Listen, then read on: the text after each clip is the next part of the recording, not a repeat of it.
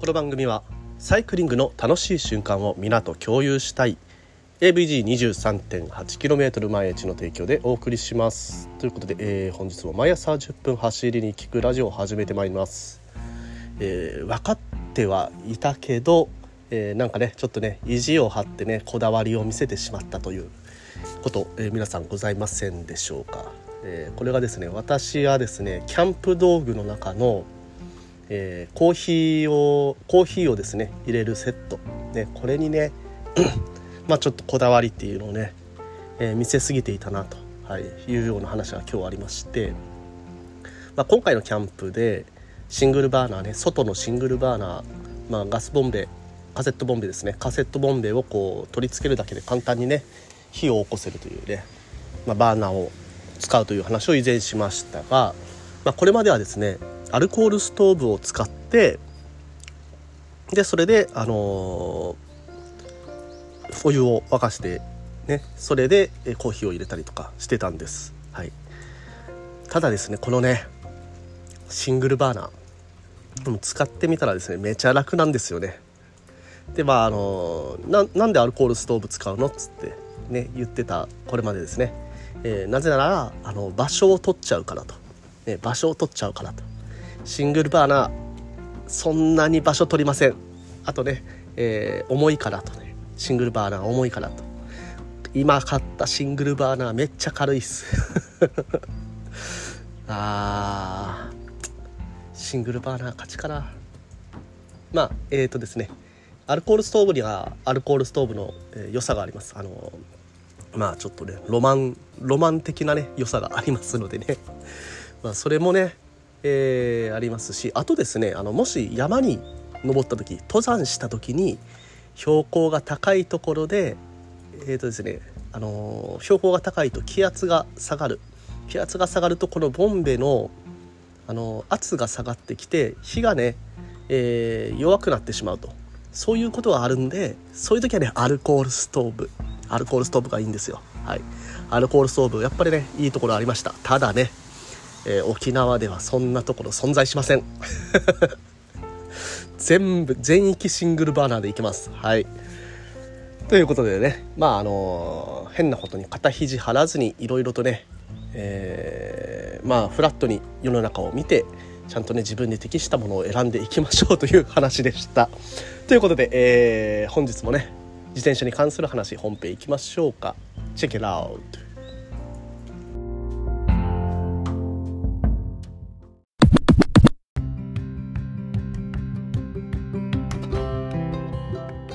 はいどうも改めましておはようございます。森健でございます。沖縄一周自転車ツアーのツアーガイド AVG23.8km 毎日の広報 AT ツアーのコーディネーターそして沖縄県サイクルツーリズム推進協会の理事として活動しております。ということで、えー、本日も毎朝10分走りに聞くラジオを始めてまいります、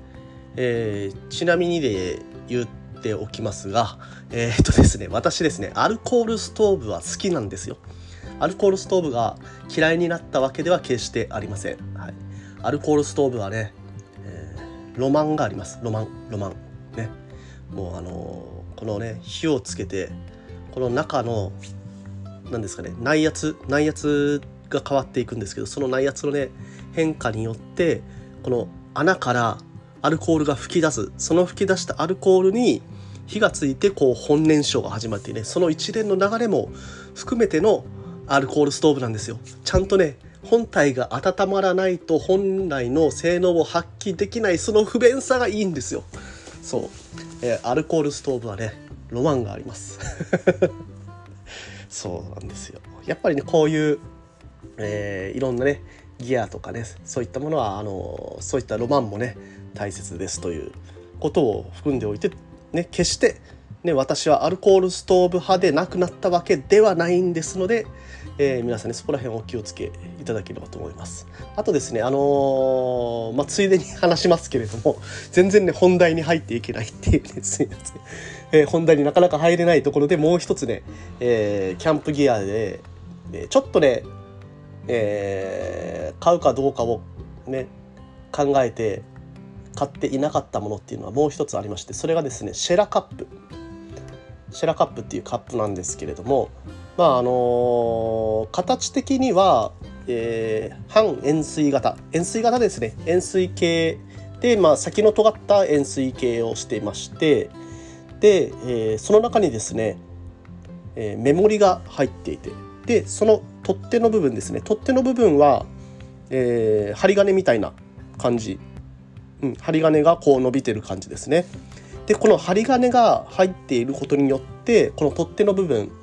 熱くならないし、えー、このシェラカップ自体を火にかけることができるんですけどそれをね、えー、あの火にかけてすぐ手に取っても全然熱くないしで飲み口の部分一周ねこの針金が回ってるんですけれどもそれによってこの飲み口の部分が熱くなりづらい、うん。ね、あの普通のカップだったら例えばマグマグカップみたいなものをこう火にかけて飲もうとすると唇触れた瞬間熱ってなるじゃないですか。それがないんですよシェラカップね。なので、まあ、あの中にねメモリが入ってるって、えー、言いましたけれどもこれ、ね、私おすすめするのはシェラカップのあの大きいサイズの方ですね。500ml 使えるものをおすすめします。でなぜかっていうと、えー、これですね、あのー、まあ、1合の量を測ることはもちろん測れることはもちろんなんですけれども、あのー、お米の1合ですね。それプラス、えこの1個、ね、500ml 沸かしておけば、えまずあのカップヌードル等ですね。カップラーメン等であのお湯をあの注いだ後さらにねあの 100ml から 200ml ぐらいは水があのお湯が残りますのでそれでですね、えー、私マキネッタっていうコーヒーメーカー作ってまして使ってましてそのマキネッタねそのまま飲むとね結構濃いのでそれを、えー、マキネッタのコーヒーをその残った 100ml に注ぎ入れてで、えー、カフェアメリカーノとして楽しむと。ね、そしたらねたっぷりとたっぷりとした容量の、まあ、300ml ぐらいのコーヒーがね、えー、マグカップサイズのよりちょっと大きいこのシェラカップで楽しめるということですのでねまああのシェラカップのあの大のサイズねおすすめします。はいまあ、これでね私もあのこっち東村で、えー、コーヒーを入れてまあ、優雅な朝を今過ごしていますと。いうところでございます。ね、全然ね本題に入らないままもう5分ぐらい半分ぐらい過ぎてしまいましたが。まあ今日はね、えー、最初に言った最初初めにで言ったちょっとねこの 固定観念というかこだわり。変なこだわりは捨ててまあ広いね視野で見ようというような話、えー、そこに関わってくるような話なのかなというところで以前ね話しました、えー、電動キックボードのシェア。はい、電動キックボードのシェアがコンビニでできるよっていう話がありましたがまあそれに先立って沖縄県内ではですね、えー、リモっていう、まあ、あの電動キックボードのサービスが恩納村であるんですけれどもそれがですね那覇空港の中に出店してでその那覇空港からモノレール駅の中モノレールにですね折りたたんだ状態で持ち込めると。でモノレール駅のあの降り口降りたところでその電動キックボードを、あのー、広げて使うと、まあ、新しいね観光のあの方法っていうのがこれから、えー、できるようになりますよというような、えー、ね、あの記事がありましたのでそれについてねちょっと思ったことをね話してみたいと思っています。まあこのサービスでですね、まあ、普通に考えて非常に使いやすそうだなというふうに、え思いました。実際あのー、まあちょっと今週は厳しい来週再来週ぐらいには一回試してみようかなとは思ってます。1時間600円。で1日で3000円台の中盤ぐらいの値段だということでしたのでまあある程度ね気軽にレンタカーとよりちょっと安いぐらいで借りられるんですかね。はい。でまあそれでねえー、気軽にこうモノレール沿線沿いでしたら持ち運んでで気軽にねそこから乗っていけるということですので、うん、非常にいいサービスかなと思います。ただですねあの原付の免許は必要になると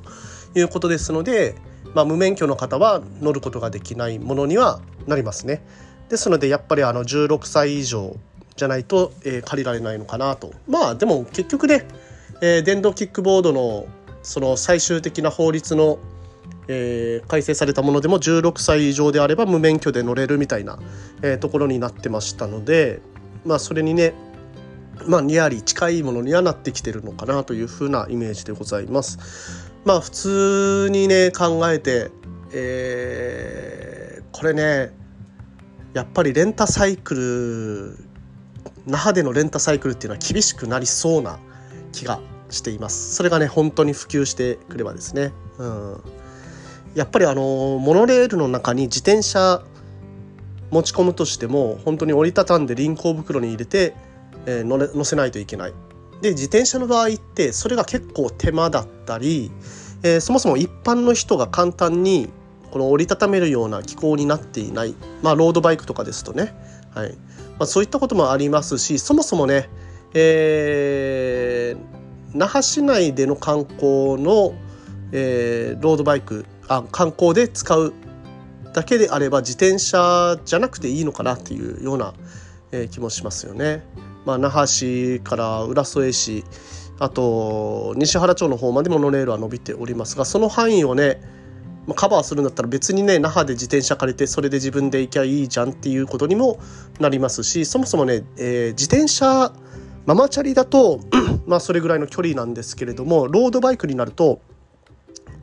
まあ全然ね、え遠くまで行けますのでそれはねまああの競合にならないかもしれないっていう面もありつつ、えー、やっぱりねこの電動のキックボードっていうのはなんかね強強そうだなと